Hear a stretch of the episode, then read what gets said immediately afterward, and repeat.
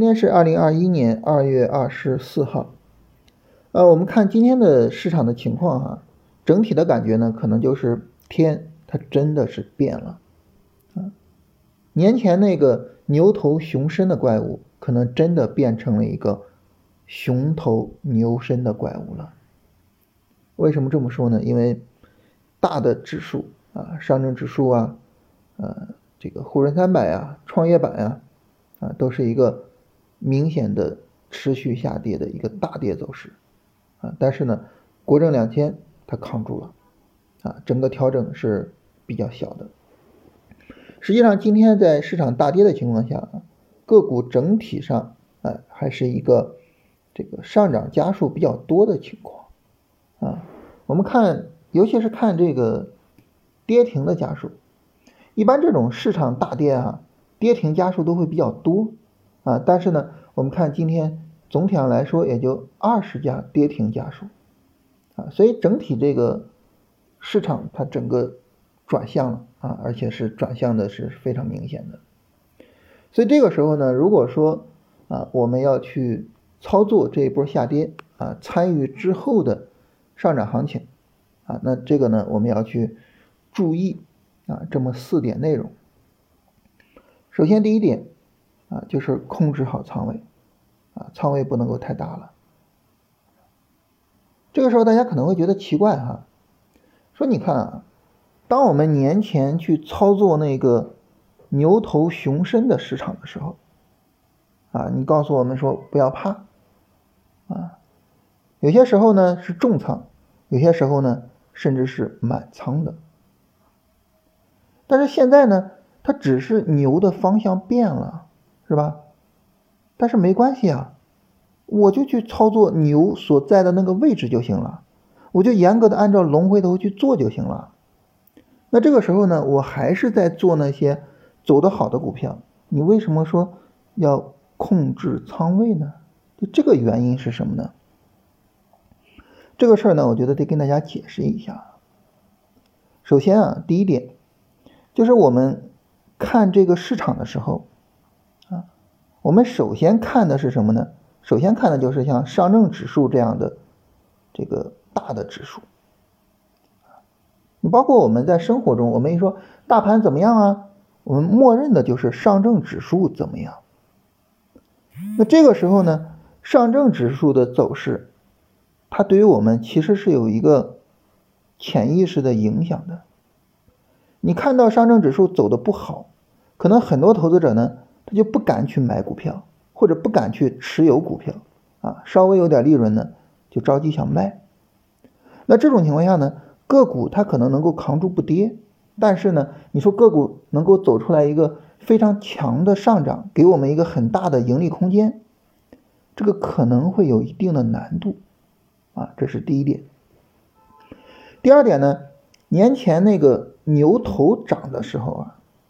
因为股票就是那些，数量非常少，那么资金呢集中的去买这些股票，它就能够有一个明显的涨幅。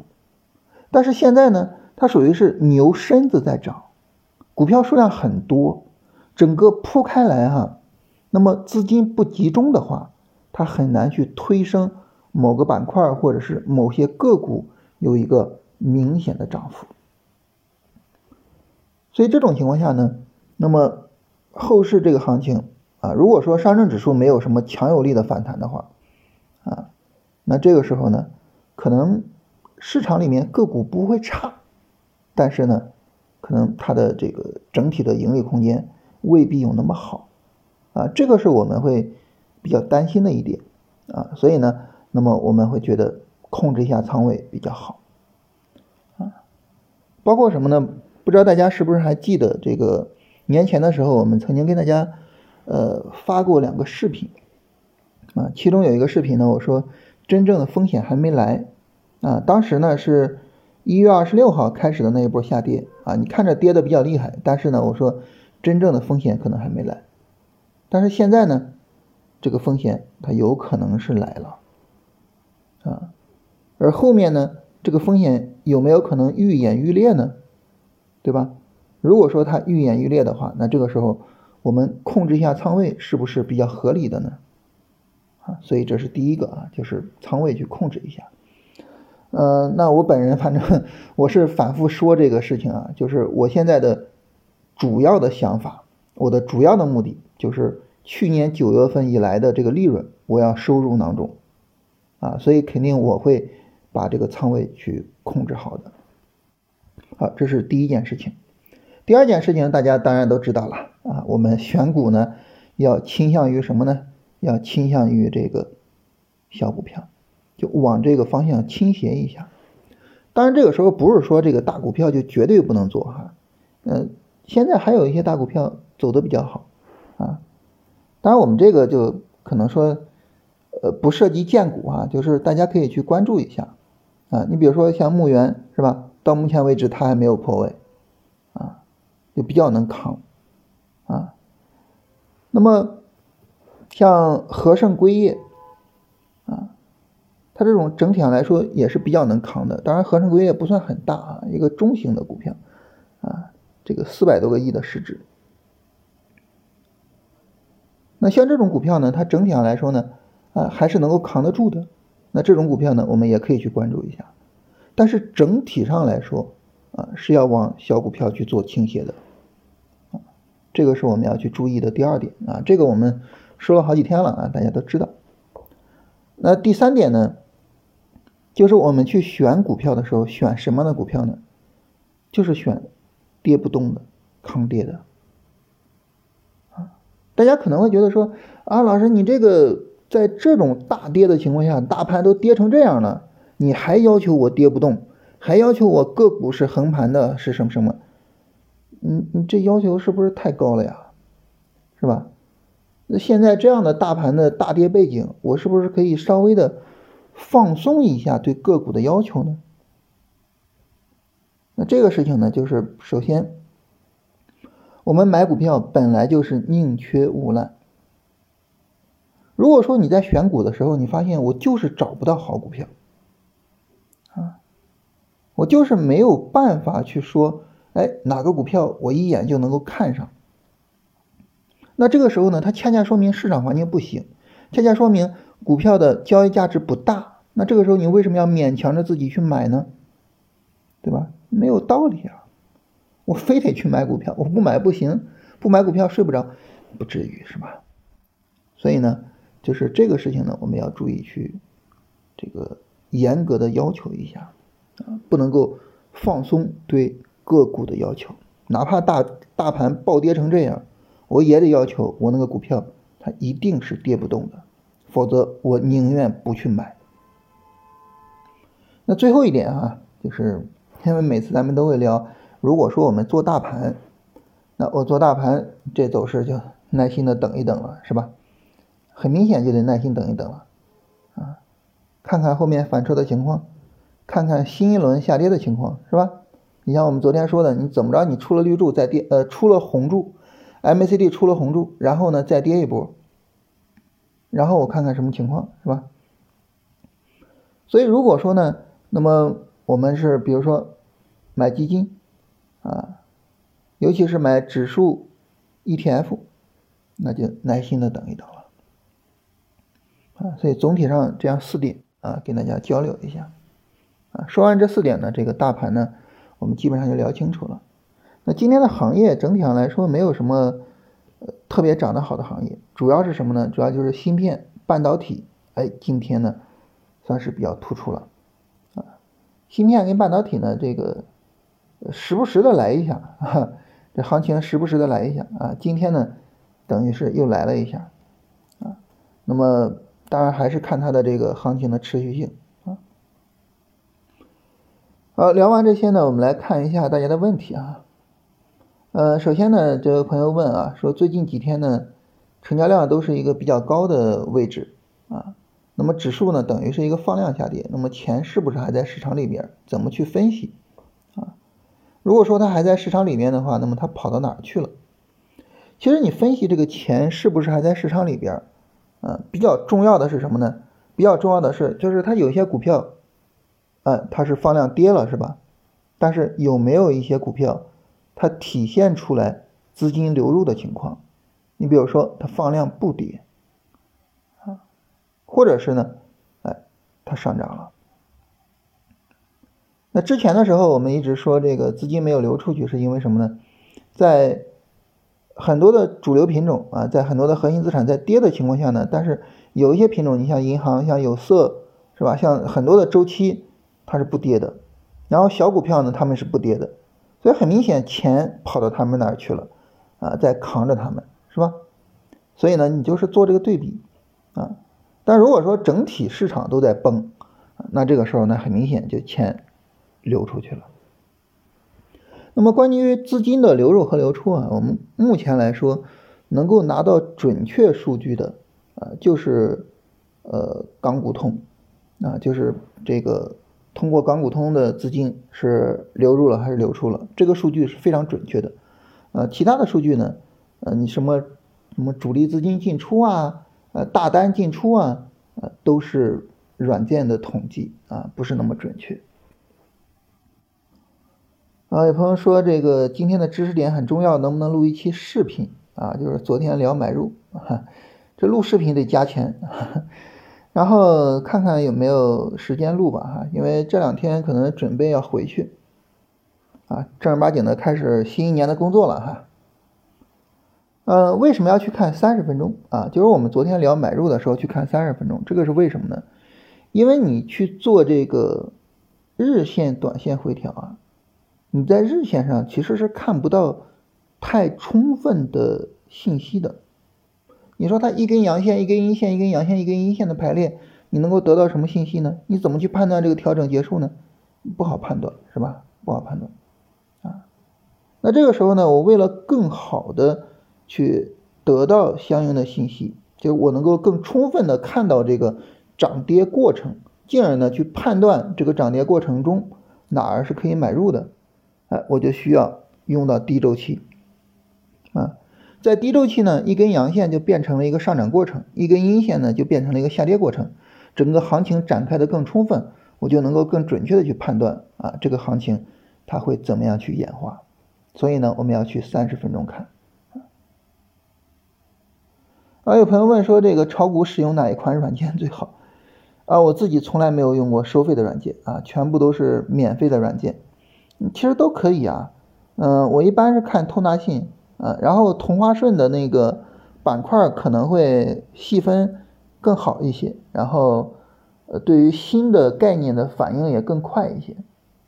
呃，东方财富我没有用过，不太清楚。呃，三零零零八五，银之杰啊，这只股票呢，它是一个持续的下跌过程。啊，近期呢有可能会走一个弱转强的走势，那么整体上来说呢，就是这个股票，哎呀，这是不不应该去买入的，啊，不应该去买入的。那么就最近的这个走势来说啊，如果说这个它不向下把呃二月十八号的最低点给破掉，啊，整体上走的还是比较强的，啊，后面呢可能反弹会持续一下。呃，恒力石化，一月二十五号到二月五号是一个短线调整，二月八号开始新一轮的上涨。那么只要不跌破二月八号的最低点，是不是就没有破坏这个上涨趋势？恒力石化这个走势，只要没有跌破二月八号的最低点，就没有破坏上涨的趋势。它其实没有破，它其实不是没有破坏上涨趋势啊，是没有破坏这个上涨的波段。就是这个上涨的波段没有最终确认啊，最终明确的说整个上涨结束了啊，这个结论是没问题的啊。但是呢，我们在操作的过程中，一般情况来说呢，不会说等到这个破位才去做动作啊。你比如说你要出场，你肯定高位上有明显的背离，肯定就考虑出场了，是吧？那么如果说呃这个股票判断说它能不能买，你一看调整力度那么大，你就知道肯定不能买了。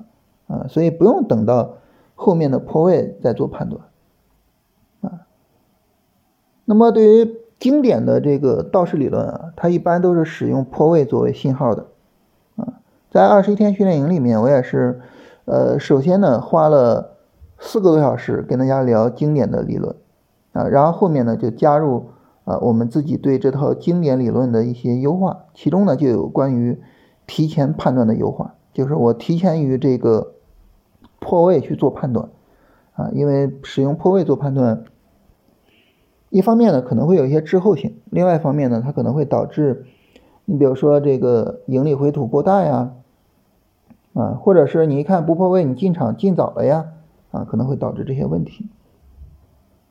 啊，但是你说不破位就没有破坏趋势，这个是没问题的啊，这个结论是没问题的。嗯，三零零六三零在二月十九号，三零零六三零在二月十九号算不算龙回头？呃，一般吧，一般啊，为什么呢？因为它整个振幅太大了。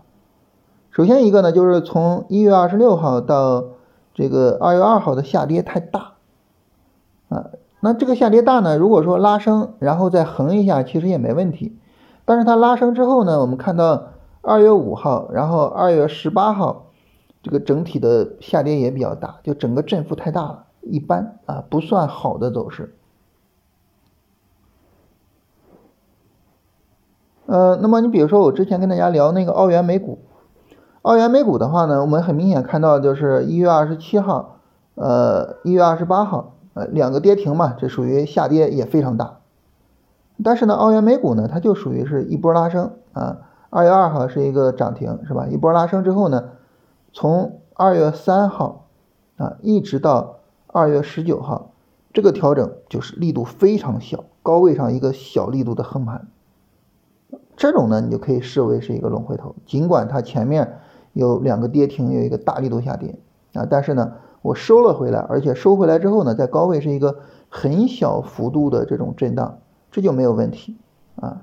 但你像普利制药这个震荡太剧烈了，很不理想啊，这种行情是很不理想的。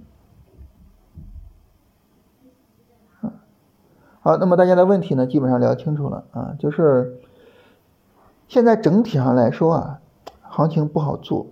啊，不好做，所以呢，就是，呃，我们要注意一下，就是你可以说我这一波行情我就不参与了啊，后边的上涨我就不要了，也可以说呢，我把仓位好好的控制一下，也可以说呢，我在选板块、选股上，我选的认真一些，宁缺毋滥，精选一下，这些都可以啊，这些呢都是呃我们就是应对这种难以处理的、难以操作的行情的这个非常好的思路。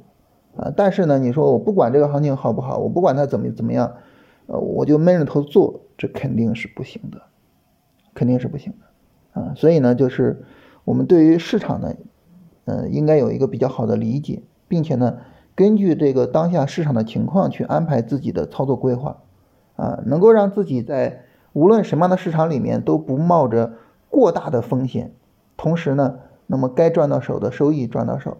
啊，这个时候呢，我们就能够稳健的、持续的把交易这个事情呢做下去，啊，并且呢把它做好，啊，但是呢，你说我不管行情怎么样，我就闷头做，啊，一旦发生了就是非常大的风险，啊，一旦出现了很大的亏损，就我们通俗说，一旦我们自己给自己刨了一个大坑，你可能需要很长时间，你需要大盘一个很大的行情才能够爬出来，这个时候呢。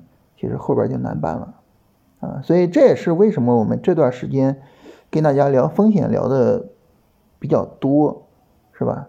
呃，也是希望大家能够把交易这条路呢，能够越走越好啊，越走越顺。